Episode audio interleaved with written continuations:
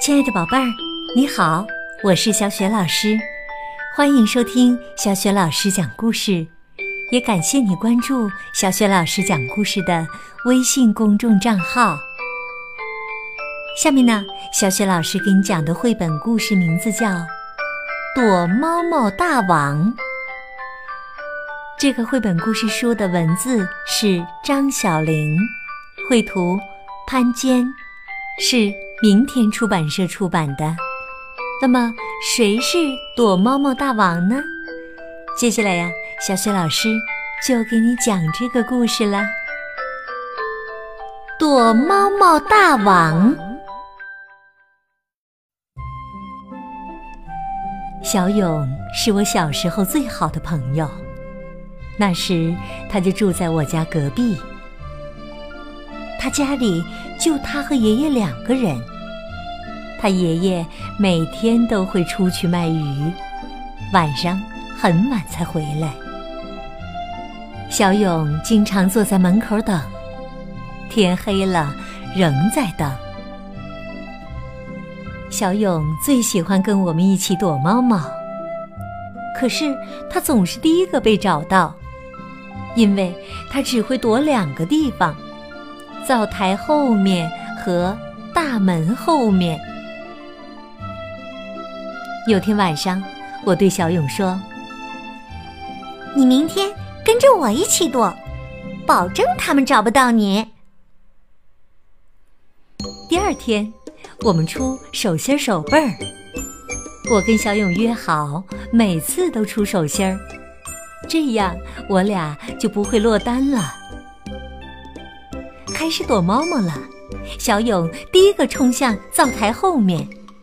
我指指柴堆，可他只是茫然的笑着看着我。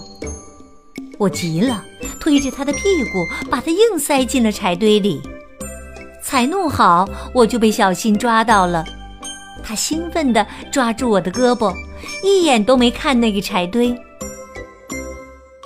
小新找了好久，他在床底下找到小三，在桌子下面找到毛头。在水缸边找到丁丁，在芦苇后面找到小红，可就是找不到小勇。小新只好说：“小勇，你出来吧，算你赢了。”小勇马上从柴堆里跳了出来，抓着我的胳膊乱摇，笑得特别大声：“ 我赢了！”第二次，小勇又往灶台后面跑，我赶紧把他拉到大门后面，指指门栓，让他爬上去。小勇爬得特别快，几下就骑到了门头上。我朝小勇挤挤眼，才转身，就又被小新抓到了。小新在窗子后面找到小红。在菜园里找到小三，在水缸后面找到毛头，在场院里找到丁丁，可仍然没找到小勇。最后，小新又只好说：“小勇，你出来吧，算你赢了。”门头上传来了笑声，嘿嘿。大家一起往上看，小勇正吐着舌头做鬼脸儿，他扭着腰，挥舞着双手，瘦瘦的脸高兴的通红。我们说：“小勇，下来吧。”小勇应了一声，往下爬，不小心一脚踩空，砰，一屁股坐在地上。大家。哄的笑了，说：“小勇，屁股跌成两半了吧？”小勇跟着我们一起笑，他伸出手去摸摸屁股，很惊奇地说：“咦，真的是两半！”那天，大家用草和树枝编了一个环，给小勇套在头上，叫他。躲猫猫大王。晚上，小勇给我看一只他在柴堆里捉到的甲虫。我们在油灯下面玩了很久，让他在桌上爬了一圈又一圈。可是这个躲猫猫大王只是风光了一天，后来就再也没有赢过。除了一次又一次的钻进柴堆、爬上门头，他偶尔也会冒出些新点子。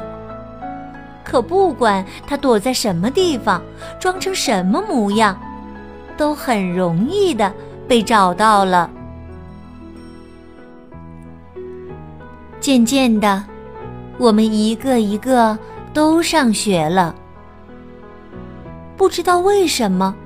小勇没有上学，他的爷爷试着带他去卖鱼，可他分不清一块钱和十块钱，爷爷只好把他留在家里。放学回家，我在院子里读书，小勇就坐在一旁，安安静静的看着。一天，我看见小勇家门前搭起了一个凉棚，门上垂着白布，上面还写了一些字。从门里传来高高低低的哭声。我从人群中挤进去，看见小勇低头坐在床边，打扮得很奇怪。旁边有人说。这孩子是傻的，爷爷死了，连哭都不会。很多人围在门口看。几天后的一个中午，一个男人来到我家。他说他是小勇的爸爸，本来准备今天带小勇走，可是小勇一大早就不见了。我马上去隔壁找，灶台后面的柴火都搬空了，小勇不在那里。我又转到门后，还看了看上面，也没有人。我跑出去，沿着村里的小路继续找，一边找一边喊：“小勇，小勇！”伙伴们都听见了，一起跑出来，大声叫着：“小勇，小勇！”大家找了很久，都找得没力气了。小新忽然想到什么，说：“我们一起这么喊吧，小勇，你出来吧，算你赢了。”于是大家一起喊。小勇，你出来吧，算你赢了！一连喊了好几遍。慢慢的，从油菜花地里走出来一个瘦瘦的人，后面拖着一样瘦瘦的影子，是小勇。他的眼睛肿得很厉害。在阳光下，只能眯缝着。小勇的爸爸走了过来，把手轻轻搭在小勇的肩膀上。小勇什么都没有说，跟着他走了。我追了几步，大声喊：“小勇，你真厉害！你是躲猫猫大王。”对，躲猫猫大王，躲猫猫大王。小勇回头冲我们笑了笑，阳光照在他的牙齿上，照在他的鼻尖上，照得他整个人都很明亮。